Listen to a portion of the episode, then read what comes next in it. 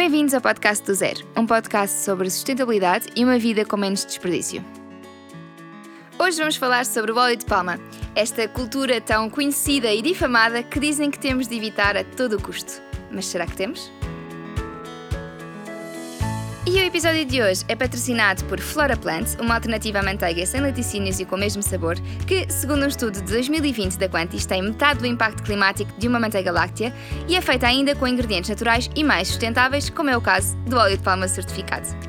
Podem ficar descansados quanto à isenção da informação deste episódio, porque o episódio estava gravado antes de chegar ao patrocínio, por isso tudo o que vão ouvir é fruto da investigação, reflexão e da minha própria opinião sobre este assunto do óleo de palma, como sempre. Por isso, vamos ao episódio. Em 2007, um artigo sobre o óleo de palma publicado na revista Science dizia a seguinte frase: A mais importante e imediata ação necessária para prevenir mais perdas de biodiversidade é garantir que a expansão do óleo de palma não contribui para a desflorestação. A expansão, minha gente. Eles falaram na expansão, mas o problema já está, obviamente, em toda a produção do óleo de palma. E porquê? Porque o óleo de palma cresce em florestas tropicais. E estas florestas são, uh, bem como as boreais, algumas das mais ricas em termos de biodiversidade. E qual é o problema do óleo de palma? É que falar de óleo de palma e de biodiversidade, dizer que, que, o óleo de palma cresce em florestas tropicais não vos diz nada, não é? Quer dizer, há muita coisa que cresce em florestas tropicais e não leva a, a perda de biodiversidade. Mas temos tanta procura por óleo de palma, porque é utilizado para biodiesel, para cosmética, para produtos alimentares, que estamos a ter de desflorestar áreas de floresta tropical biodiversas, sobretudo na Indonésia e na Malásia, que têm mais de 80% de toda a produção de óleo de palma no mundo, para plantar exclusivamente florestas de palma, ou seja, deitamos abaixo árvores centenárias e dizimamos completamente florestas para plantar palmeiras. Para também dar resposta a esta procura tão elevada, os métodos de, de, colheita têm de ser muito rápidos e muito devastadores. Portanto, se é preciso fazer mais um hectare de floresta de palma para, para suprir as necessidades do, do mercado, o que eles passam é passar com debulhadoras e bulldozers, mandam tudo abaixo e depois produzem, uh, põem, põem palmeiras a crescer. E são utilizados muitos herbicidas para matar todas as plantas que entram em competição com as palmeiras, e estas máquinas, portanto, que arrasam a floresta para recolher os frutos, também acabam por tirar todo, toda a fauna e toda a flora que existe nesta, nestas florestas tradicionalmente. E qual é o problema de perdermos biodiversidade? Porque perder biodiversidade, acho que a maior parte das pessoas sabe que é mau, mas não sei se percebe porque é que é mau. Ora, quando nós tiramos a biodiversidade insistente num, num, pedaço de terra, estamos a levar ao empobrecimento dos solos, que deixam de conseguir fixar nutrientes, por exemplo, e que se tornam solos inférteis, levam ao desaparecimento de espécies, e estas espécies levam também a que exista menos rentabilidade no cultivo, ou seja, Imaginem numa floresta. Uma bulldozer vem, devasta um território onde existiam orangotangos, os orangotangos fogem, uh, fogem ou morrem em alguns casos, e morrem todas as árvorezinhas e todas as espéciezinhas que lá estão. Se deixa de existir arvoredo, deixam de existir, por exemplo, pássaros a ir lá buscar alimentos e a buscar água mas podem substituir algumas, algumas espécies, como por exemplo, subsistem ratos ou subsistem minhocas ou o que seja. E estas espécies não vão estar a contribuir para um ecossistema rico. Vão estar, na sua maioria, a tentar alimentar-se do que existe. Por exemplo, se existirem ratos numa floresta de palma, o mais provável é existirem pesticidas que matem os ratos porque os ratos vão comer os frutos do óleo de palma. E como não há, não há aves para virem matar esses pássaros, eh, esses ratos, desculpem, uh, se não houver aves para matar os ratos, é preciso utilizar estes, um, ehm, estes pesticidas. Os pesticidas não são pesticidas, são venenos para ratos. E estes venenos também empobrecem ainda mais o sol. Portanto, isto é tudo um, um ciclo vicioso de empobrecimento a partir do momento em que nós arrasamos florestas. E qual é o problema do óleo de palma?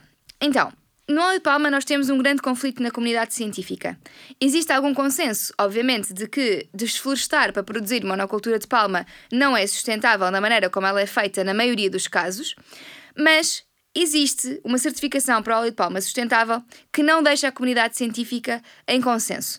Uns cientistas dizem que não devia existir colaboração da comunidade científica com empresas que produzem óleo de palma para a investigação, porque estas indústrias nem sequer deviam existir. E outros dizem que os cientistas são necessários nestas empresas para ajudar a melhorar os sistemas de produção de maneira a tornar-se mais sustentável.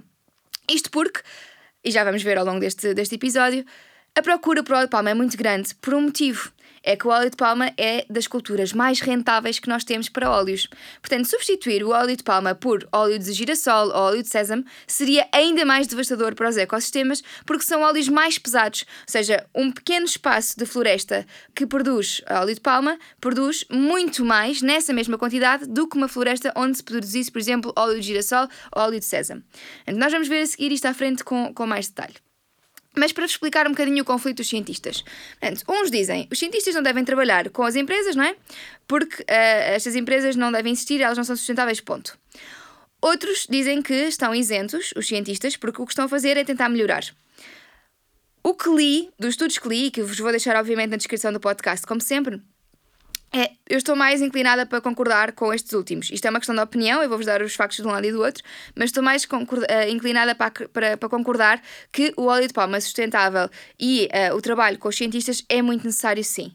Portanto, há um, há, há um estudo de Carlson et al., portanto, é, é, é um senhor, um investigador, uma equipa de investigação, que diz que esta importância da certificação, que eles fizeram uma investigação ao longo de 15 anos, que mostrou que a certificação reduz a taxa de desflorestação em 33%. Portanto, é importante a, a, a certificação para prevenir a desflorestação. Esta certificação consegue-se através do trabalho da comunidade científica junto das grandes empresas de, que fazem trading do óleo de palma.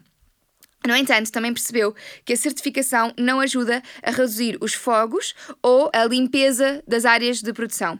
Ou seja, são na mesma limpos os ecossistemas para plantar palmeiras e depois é que há um trabalho feito. Ainda assim, a conclusão deste estudo, pondo na balança estas duas questões, de por um lado sim ajudar a combater a desflorestação ou reduzir o ritmo da desflorestação, por outro lado não impede uh, alguma limpeza e alguns focos, ainda assim a conclusão geral do estudo é que deve existir uma maior adoção de esquemas de certificação em mais áreas florestais para melhorar o, o desempenho da restante floresta. Portanto, a conclusão, é a conclusão deste estudo. Os cientistas que são contra a investigação com empresas de óleo de palma também dizem que, ao trabalhar com estas grandes empresas, portanto, o que está a acontecer é uma divisão entre os cientistas que, sim, trabalham com estas empresas a tentar encontrar soluções mais sustentáveis e os cientistas que dizem, não, nem sequer trabalho com elas porque nada que vem daí é bom. O que eles estão a dizer é que, ao trabalhar com os grandes, os ecologistas estão-se a esquecer dos piores, uh, no, no, no, caso do óleo de palma, nos piores casos, que são os, os as pequenas produções de óleo de palma. E estas pequenas produções representam cerca de 40% das plantações de óleo de palma na Indonésia que recordo é um dos países onde, onde, onde existe a maior produção mundial de óleo de palma. Portanto, os, os, ecologistas estão a trabalhar com as grandes não com as pequenas, e são as pequenas que são os worst offenders, que são aqueles que fazem pior, pior de pior aos ecossistemas. E que são também os que estão menos informados sobre o que é, que é a biodiversidade, sobre como é que podem uh, uh, implementar técnicas mais sustentáveis. Estes pequenos hum, produtores, não é? São agricultores que, na maior parte dos casos, nem têm escolaridade, não têm acesso à educação e que não fazem ideia do que é que a ciência diz. E, portanto, se a ciência não está a trabalhar com eles, eles não conseguem vir a saber. E o que estes investigadores que são contra o óleo de palma no geral, ou contra o trabalho dos cientistas com as grandes empresas de óleo de palma, o que eles dizem é que focarem-se nas grandes empresas para ajudar a que elas façam um bocadinho menos mal à natureza, faz com que não existam estudos de práticas não sustentáveis dos pequenos produtores. E eu acho isto um, um, argumento muito fraco, muito honestamente. Acho isto um argumento muito fraco porque o facto de uns cientistas estarem a trabalhar com as empresas grandes não significa que outros cientistas não possam trabalhar com as empresas pequenas. Aliás, estes que são contra este trabalho com as grandes podem perfeitamente fazê-lo. Mas o que estes que são contra dizem, e, e há muitos, há, há toda uma comissão contra e toda uma comissão a favor. O que os que são contra dizem é que isto não é um papel que caiba às empresas, mas sim aos governos, aos Estados. Ok? Sim, eu percebo que sim. Se é, um, se é do foro de, de subsistência uh, social e ambiental, claro que faz sentido envolver os nossos governos. Mas não são os governos da Indonésia e da Malásia que têm dinheiro para investir a sério em investigação sobre o óleo de palma. E o que está aqui a passar é que o óleo de palma é uma realidade, ponto. E é uma realidade que ele está a aumentar o seu consumo, ponto. E se está a aumentar o seu consumo, está a aumentar a área de desflorestação, ponto. E portanto, o que nós temos de fazer já, ontem, há 20 anos atrás, é perceber, ok, como é que nós conseguimos continuar a, garantir que existe óleo de palma, mas que é obrigatório fazê-lo de maneira mais sustentável. E existe maneira. Estes governos têm, obviamente, para além de se preocupar com, com a investigação, têm também de se preocupar com os trabalhadores da indústria da palma. dado que é uma indústria que funciona quase sempre em monopólio ou em oligopólio, pelo menos, com os lucros a beneficiar uma pequena parte da população e os trabalhadores vivem em locais isolados, em conflito com a relação a, a, em relação às pertenças das terras, portanto, existem muitas guerras sobre que terra é que é de quem, em, é, muito conflito em relação ao que podem fazer nestas terras, se podem fazer queimas, se não podem, quantas áreas é que podem plantar poucas oportunidades de educação e com ordenados muito reduzidos. E isto também a certificação do óleo de palma responsável, que é a RSPO, também contempla. Portanto, já vamos falar um bocadinho melhor sobre esta certificação. Mas, portanto, os governos já estão a trabalhar com estas pequenas empresas e existem já fundos governamentais, o mais conhecido é o CPO Fund, eh, que está a ajudar estas pequenas empresas. É para isto que serve este fundo. Portanto, este argumento de não se poder trabalhar com as grandes empresas de palma em investigação climática porque se falham as pequenas Empresas, para mim, não faz grande sentido, porque já existem fundos governamentais para estas pequenas empresas e a certificação de RSPO está uh, incorporada neste fundo, ou seja, o fundo faz com que haja incentivos fiscais para otimizar e priorizar as boas práticas na produção, ajudando estes pequenos stakeholders a replantar, clarificar os limites dos terrenos, quais os direitos dentro dos terrenos. Por exemplo, é proibido plantar menos de, a menos de 50 metros de rios, óleo de palma, florestas de palma, palmeiras, e ajuda-os a terem acesso às instituições financeiras que ajudam a fazer a transição para uma, uma prática mais sustentável e até para a certificação RSPO. Portanto, isto já está a ser feito. Há, há cinco anos não estava, se calhar, uh, não é se calhar, é com alguma certeza, mas hoje em dia está. Há data e existem estudos de 2019 e estudos de 2020, portanto estão, são estudos muito, muito recentes. Já estamos a caminhar para uma prática mais sustentável da produção de óleo de palma e já está provado que ajuda em muito esta certificação e vamos continuar uh, para vos explicar efetivamente em quê. Problema relativamente aos investimentos privados para a investigação de óleo de palma, porque eles existem, obviamente, não, não é só um lado que tem razão ou só outro tem razão. Eu posso tender a concordar mais com, com um dos lados, mas ambos têm, o seu, têm os seus, as suas argumentações válidas. Que é, algumas empresas estão a usar o facto de estarem a trabalhar com cientistas para se dizerem super sustentáveis. Dizem que, como estão a trabalhar com cientistas, são empresas que têm preocupações sustentáveis. E isto não é verdade. Se não estão certificadas, não estão a fazer esforços por sustentabilidade. E até podem fazer batota no que diz respeito à sustentabilidade do óleo de palma. Por exemplo, a Wilmar, que é uma das grandes uh, trade companies de, de, óleo de palma, foi acusada de comprar óleo de palma a empresas que desflorestaram. Entretanto, esta empresa já avançou, já criou um sistema de monitorização muito mais apertado. Portanto, lembrem-se que estamos todos a caminhar para o mesmo. As empresas também estão a tentar ser melhores, assim como nós estamos no nosso dia a dia. E por isso, este sistema de monitorização mais apertado já faz com que efetivamente estejam a trabalhar neste momento com empresas mais responsáveis. A certificação RSPO já vai em tanto detalhe detalhe vocês conseguem ver por empresa quais é que são os produtores deles e podem-se abrir casos uh, de, de, investigação. Vocês, se duvidarem, podem, podem dizer: Olha, eu, eu, duvido disto porque vi esta notícia. E eles são obrigados a investigar uh, essa, essa notícia e ver se é verdade e se a verdade tem de agir de maneira a eliminar o, o erro. Num caso mais positivo de empresas que trabalham com cientistas e que não fazem batota e que estão a ser muito interessantes, temos o caso da Smart Tree. Era uma empresa que não estava nem aí para a sustentabilidade, até 2011, em que William Foster, que é um, investigador de Cambridge, desafiou o dono desta empresa, que se chama Kaliman, que é o responsável pela empresa, a que a empresa participasse num estudo de longo prazo sobre o impacto ecológico das florestas de palma. E esta foi, assim, a primeira vez que tivemos uma grande, grande empresa a trabalhar com a academia para se para fazer estudos e para perceber qual é o problema. Efetivamente, vocês são assim um problema para o mundo e perceberam que sim, que, são, que era um problema, mas como é que resolvemos o problema e, e, e, como é que, quais é que são os custos para a empresa, quais é que são os custos para o mundo e juntos perceberam, por exemplo, quanto é que custaria no futuro a perda de biodiversidade. Esta empresa percebeu que perder as corujas, perder os pássaros, em particular as corujas, faria com que a empresa tivesse de comprar ratoeiras. E, portanto, eles perceberam que atrair biodiversidade poderia ajudar os produtores e poderia ajudar as empresas na rentabilidade. Portanto, o que se está a perceber agora com a investigação é que, efetivamente, os esforços de preservação dos ecossistemas acabam por ser melhores para as empresas a longo prazo porque ajudam na sua rentabilidade.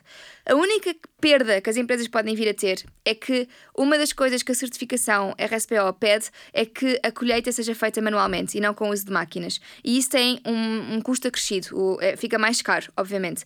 Por isso, as empresas podem ficar mais reticentes em aderir, mas por causa do lucro, obviamente. Mas uh, a verdade é que já se está a perceber que é mais sustentável. Portanto, se se tornar obrigatório legalmente, porque já se estudou, porque houve estas parcerias com as grandes empresas, se se tornar obrigatório serem certificadas, é muito melhor para o mundo, ok? Portanto, esta, esta questão da certificação não é nada fácil, mas lá está, eu tendo a concordar que, que, que é muito importante esta certificação. Já vamos falar um bocadinho mais.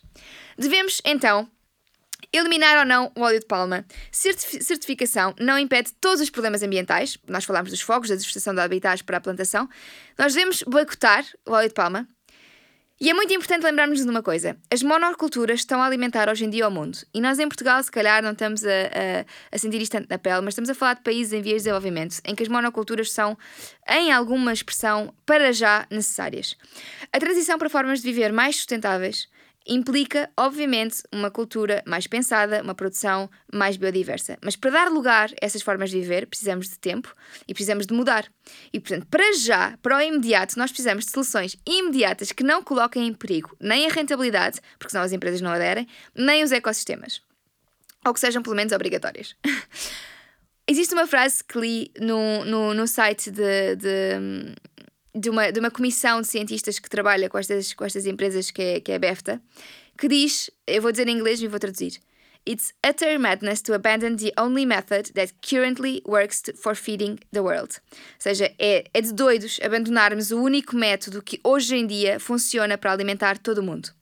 Portanto, o que nós temos de perceber é como é que nós podemos retirar estes problemas ambientais das monoculturas, como é que nós podemos estimular o crescimento dos alimentos para continuar a conseguir alimentar-nos, de maneira a conseguirmos viver em harmonia. Quando é que nós conseguimos, no imediato, equilibrar esta existência das monoculturas com evitar perdas de biodiversidade? E esta é a questão mais urgente do nosso tempo. Mais ainda vos digo que proibir as plantações de óleo de palma na Indonésia e na Malásia não acabaria com as perdas de biodiversidade. Portanto, de acordo com o relatório da IUCN, que é International Union for Conservation of Nature, este relatório é de 2018, portanto é bem recente, só iria mudar o problema da desflorestação de um sítio para o outro do mundo e possivelmente piorar boicotar as plantações de óleo de palma. Isto porque um hectare de floresta tropical consegue produzir cerca de 4 toneladas de óleo de palma anualmente, o que é 4 vezes mais do que a rentabilidade de um hectare de óleo de girassol, de óleo de sésamo ou de óleo de soja. Portanto, mesmo que, este, que, fôssemos plantar estes óleos em zonas mais temperadas do globo, portanto, para não desflorestar as, as florestas tropicais, o óleo de palma continua a ser muito mais eficiente e por isso nós deixássemos de usar óleo de palma e substituíssemos por outros óleos que, atenção, é o que está a acontecer em marcas que dizem que não usam óleo de palma, porque nós não conseguimos evitar os óleos. Ou deixamos de consumir os produtos, ou não conseguimos evitar utilizar óleos.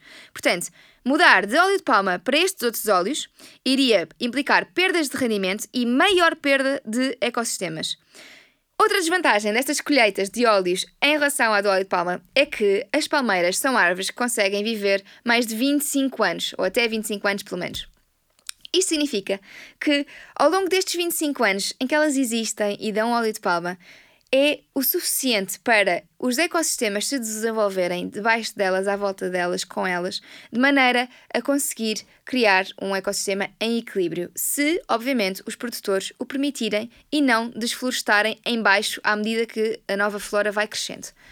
Por isso, o que diz Turner, que também é um investigador que, que fala sobre isto, é que o óleo de palma é, na realidade, uma boa colheita, uma boa crop, uma boa plantação para a conservação, mas acontece que está a crescer nas zonas mais biodiversas do mundo e que é isso que temos de, de, de, de controlar, é que temos de impedir que estas zonas biodiversas sejam desflorestadas pela plantação de óleo de palma. Coisas que a certificação consegue ajudar a cumprir. Então, muito rapidamente, vamos tentar ser muito práticos. Se deixarmos de consumir produtos que usem óleo de palma e passarmos para outros óleos, o problema agrava-se. O problema é não precisar dos óleos de todo. Estão dispostos a deixar de usar shampoo, deixar de andar de carro, deixar de andar de avião, nunca mais comer nada processado, mesmo aqueles chocolates que dizem que não contêm óleo de palma, assim, porque agora já perceberam que estes chocolates não contêm óleo de palma, mas contêm outros óleos que o substituem, que são iguais ou piores em termos de impacto. Estão dispostos a deixar todo este consumo? Perfeito, problema resolvido. Ok, vamos lavar as mãos e vamos para outra. Problema: a sociedade não está disposta. e mesmo vocês que me estão a ouvir, eu tenho a certeza que 99,999999, isto é obviamente inventado, que não estão dispostos a evitar um chocolatinho de vez em quando, ou evitar usar um shampoo, evitar usar uh, comer batatas fritas de vez em quando, evitar andar de avião. Era preciso evitar isto tudo. O óleo de palma é basicamente uh, o produto da nossa vida do século XXI. Por isso, se não estão dispostos a abdicar dele, então a solução não é ir para outros óleos que são mais impactantes para o ambiente, mas sim a solução é a informação e a solução é a certificação. O problema do óleo de palma é um problema de escala e de falta de informação. De escala, porque implica grandes quantidades, logo grandes desflorestações e métodos o mais rápidos possíveis. E de informação dos produtores, que não sabem que cortar a flora rastejante nem sequer é necessário para o crescimento das palmeiras, como já diz a investigação, e que já, já vos vou falar sobre esta investigação e informação do consumidor que não compreende as certificações e que ficou preso ao que acontecia há 15 anos, em que o óleo de palma era o maior vilão. Nós estamos sempre atrás daquilo que era mediático há muitos e muitos anos. Há 15 anos havia cientistas a alertar para este problema, claro, e ainda bem, porque efetivamente há 15 anos não se fazia nada pelo óleo de palma, era um desastre ambiental, e por isso nós hoje ainda estamos com os ecos desta, desta informação. Mas é necessário informar os produtores, os pequenos e os grandes produtores, e informar a população, porque é necessário os estudos são necessários para os produtores de óleo de palma conseguirem ter igual rentabilidade com mínimo impacto nos, nos, ecossistemas. E os estudos são importantes porque nem sequer percebemos bem como reabilitar as florestas tropicais devastadas pela plantação de palmeiras. Por exemplo, uma das coisas que se estudou com estas grandes empresas foi arrancar palmeiras para voltar a plantar árvores autóctones. As palmeiras também são autóctones, mas para plantar outras espécies, não ser monocultura de palmeira. E parece que não é uma solução, porque as novas árvores, de acordo com esta investigação que está a decorrer ainda, parecem que não estão a aguentar e acabam por morrer se não existirem eh, as palmeiras no mesmo, no mesmo ecossistema. Então, outro estudo, ou melhor, o mesmo estudo, mas noutra área, que estão a comparar áreas e a comparar técnicas de, de, de replantação, o que eles estão a fazer é plantar novas árvores autóctones entre as palmeiras já existentes. E sim, parece estar a funcionar. Boas notícias: não temos de diminuir o número de palmeiras que já existem para a nossa produção de óleo de palma, portanto, não temos de diminuir a produção de óleo de palma e a, e a rentabilidade, e conseguimos aumentar a biodiversidade, diminuir as perdas de biodiversidade com a plantação destas novas árvores. Boicotar o óleo de palma, enquanto produto, no seu todo, portanto, todo o óleo de palma, irrefletidamente, é, a meu ver, e isto é uma opinião, um desastre à beira de acontecer. É mesmo. É ver um problema e passá-lo assim por cima, sabem? Sem, sem saber que podemos estar a promover um problema maior. E é, sobretudo, ficar preso a um passado obscuro, do qual já avançámos graças à investigação. Portanto, o que é que podemos fazer? Principal problema ou entrave a óleo de palma mais sustentável implica trabalho manual, como estava a dizer, que é mais caro. Isto pode fazer com que as empresas não queiram adotar estas práticas, sobretudo as empresas mais pequenas que não têm dinheiro, mas já sabemos que existe um fundo que apoia estas empresas pequenas, portanto, estamos a, a caminhar no bom sentido. E se a ciência, através de parcerias privadas para a investigação, consegue perceber o que é, que é melhor para os ecossistemas, conseguem estudar isto sem, sem fazer mais pressão nos fundos governamentais que estão a ajudar os pequenos produtores, então nós podemos, eventualmente, estar a caminhar para tornar o óleo de de palma certificado uma obrigação. O, relatório da UCN, que estava a falar há pouco, diz que, em vez de banir o óleo de palma e boicotar o óleo de palma, é importante desencorajar o uso de óleo de palma não sustentável. Nós, hoje em dia, só 19% de todo o óleo de palma do, do mundo é que é certificado pelo, pelo RSPO, e o RSPO uh, eh, é Roundtable on Sustainable Palm Oil e tem lá dentro fazem parte desde traders a produtores, manufatores, companhias e grupos ambientais como a WWF, que toda a gente conhece, ou a Oxfam, e cientistas que, que têm trabalho altamente reconhecido, publicado nas melhores revistas científicas como a Science, como a Nature, como a Lancet. Portanto, estamos a falar de todo um ecossistema de pessoas que trabalham diretamente com óleo de palma, quer uh, a nível da produção, quer a nível de investigação, quer a nível de consumo. Portanto, para pertencer a, a, esta, a esta RSPO, para, para ter a certificação RSPO, a empresa precisa demonstrar que não está a contribuir para a desflorestação e que está a tratar bem os seus trabalhadores. Como falámos há pouco, isto também é um problema. Portanto, estão aqui garantidas as condições, através dessa certificação RSPO, de sustentabilidade social e ambiental. Por isso, o que é que parece ser o mais importante e o que é que grande parte da comunidade científica já está a concordar? É que devemos apostar em produtos não sem óleo de palma, mas sim com óleo de palma certificado, sempre que é obviamente necessário consumir óleo de palma, porque Atenção, nós não precisamos de consumir produtos altamente processados. O ideal é não consumir produtos altamente processados. Mas, por exemplo, um produto, um, um azeite não é um produto altamente processado. É um produto processado, pronto, é, é, vem, vem das oliveiras, que em si também tem um problema, e o óleo de palma pode efetivamente até ser melhor em, em muita coisa, uh, se for certificado. Assim como o azeite, se tiver certificações de sustentabilidade e se for produzido com respeito pelos ecossistemas, também pode ser muito interessante. O que nós temos é de não vilanizar um ingrediente porque existe mídia a falar sobre o assunto a torto e direito, sem efetivamente se perceber que o que era verdade em 2010 não é verdade em 2019 nem em 2020. Eu falo muito de 2019 porque a maior parte dos estudos com grande impacto são 2019, mas este ano também existiram já mais estudos sobre o assunto. E o que é que diz esta certificação RSPO em concreto? Não se utilizam herbicidas nem inseticidas, a colheita é feita manualmente e não por máquinas, e deixa-se crescer as plantas por baixo das árvores de palma, criando ecossistemas biodiversos. A ideia é: existe a floresta de palma, que é muito, muito alta, e lá de baixo tem de existir uma floresta biodiversa, tem de ser promovida uma, uma floresta biodiversa. E é possível e até é mais rentável para a produção de óleo de palma. Vocês estão sempre a ouvir-me falar da alimentação mais sustentável, da importância de alimentar toda a gente no globo. Uh, tenho um episódio de podcast dedicado exclusivamente a este assunto, tenho vários posts dedicados a este assunto. Portanto, o melhor cenário é evitar processados que são zero necessários para a nossa saúde e para o planeta, ok? Mas se formos comer, a melhor opção é escolher processados com ingredientes que sejam eficientes na produção, que sejam certificados para garantir que não causam desflorestação. Imaginem o que seria passar dos produtos RSPO, que representam 19% de óleo de palma, imaginem que se tornava obrigatória a certificação para todos os produtores e que de repente 100% do óleo de palma a circular era óleo de palma mais sustentável. Significa que tem zero impacto ambiental? Não, não significa. Como nenhum alimento, não há alimentos sem impacto ambiental. Mas significaria que havia um esforço de conservação dos ecossistemas e da preservação da biodiversidade. E se a investigação já nos ajudou a perceber as vantagens, por que é que não haveríamos de ter esta investigação junto dos privados e junto dos grandes? Melhor era deixar de precisar utilizar óleo, no geral, mas se tivermos de escolher um óleo para fazer os nossos produtos processados, os nossos produtos cosméticos ou os nossos uh, biocombustíveis, o melhor é óleo de palma certificado. Precisamos de produzir colheitas e espécies que sejam produtivas na menor área possível. Isto é um consenso entre a comunidade científica. Temos de reduzir a nossa ocupação do solo. E o óleo de palma é a melhor colheita de, dos óleos neste sentido. Isto é dito também por Edgar Turner. O Turner é um, um cientista de conservação em Cambridge que uh, está a liderar neste momento a BEFTA, aquela, uh, aquela comissão uh, de, de, de investigação de óleo de palma, de que vos falei durante este episódio.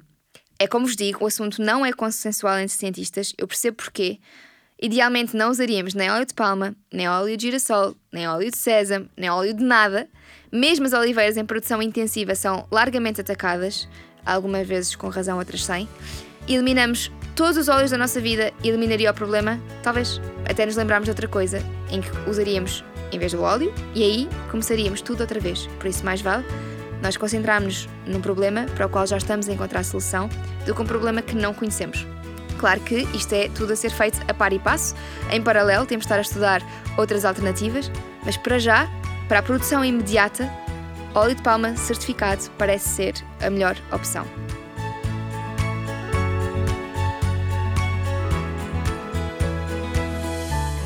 Espero ter-vos ajudado a compreender um bocadinho a dimensão do problema da produção de óleo de palma e que tenha ficado claro que o problema não é o óleo de palma, é sim a quantidade em que consumimos e as práticas que não estão up-to-date com a investigação científica sobre o assunto. Portanto, é possível tornarmos consumidores de óleo de palma mais conscientes, reduzindo a quantidade de óleo de palma que existe na nossa vida, ou de óleos no geral que existem na nossa vida, reduzindo os processados, reduzindo a quantidade de vezes que consumimos biocombustíveis ou produtos cosméticos que necessitam de óleos, mas também optando por óleo de palma mais sustentável, porque se vamos usar óleos, então o óleo de palma certificado é a melhor opção ambiental e isto é o que nos dizem estudos até à data. Se ficaram dúvidas e acham que eu posso ajudar-vos a responder, enviem-me uma mensagem para o Instagram, CatarinaFPB, mandem-me um e-mail para hello.do-pt ou deixem aqui um comentário na caixa de comentários dos podcasts. Assim que possível vou responder e tentarei ajudar-vos. Beijinhos e até ao próximo episódio.